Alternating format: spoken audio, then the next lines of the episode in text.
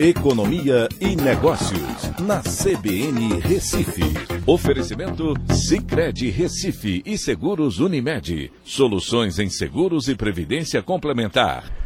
Olá, amigos, tudo bem? No podcast de hoje eu vou falar sobre o Brasil, que subiu para a segunda colocação no ranking de governo digital do Banco Mundial. O país subiu seis posições entre 2021 e 2022 nesse ranking que é liderado pela Coreia do Sul dentre 193 países. O Banco Mundial identificou os recursos do aplicativo gov.br como ferramentas para a digitalização. A pontuação média dos países no chamado Índice de Maturidade em Governo Digital, GTMI em inglês, é, é de 0,552, variando de 0 a 1 com uma nota máxima. E o Brasil obteve a nota ou índice 0,975. A Coreia do Sul, que ficou em primeiro, ficou com 0,991. Em terceiro veio a Arábia Saudita, seguido por Emirados Árabes, Estônia e também é, a França, né, como um dos principais integrantes do G20.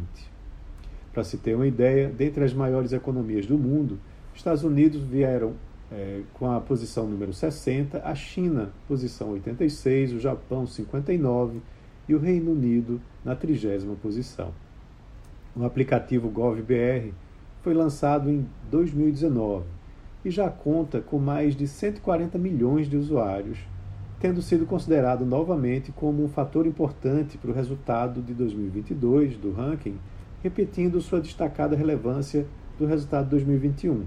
O aplicativo vem se consolidando né, como um centralizador de informações num só local. O gov.br já dá acesso a documentos digitais como as carteiras de trabalho, de motorista e de vacinação. E outro recurso disponível na plataforma desde abril desse ano é a assinatura em documentos por meio digital, que rapidamente tem sido adotada pela maioria dos brasileiros. O recurso funciona de forma simplificada e reduz a dependência de idas a cartórios para o reconhecimento de firma, que, que tem um custo, inclusive, envolvido nisso. Pois ele já vem com um selo de autenticidade do gov.br que pode ser verificado digitalmente por qualquer pessoa ou empresa. E muitos órgãos públicos, por exemplo, já o estão aceitando. Nesse ranking, o Banco Mundial mede os índices de sistemas governamentais centrais, de prestação de serviços públicos, de engajamento do cidadão digital e também de capacitadores de GovTech. Iniciativas como essas foram registradas em 78% das economias analisadas. E o Brasil, claro, não ficou para trás né, com o gov.br. Então é isso. Um abraço a todos e até a próxima.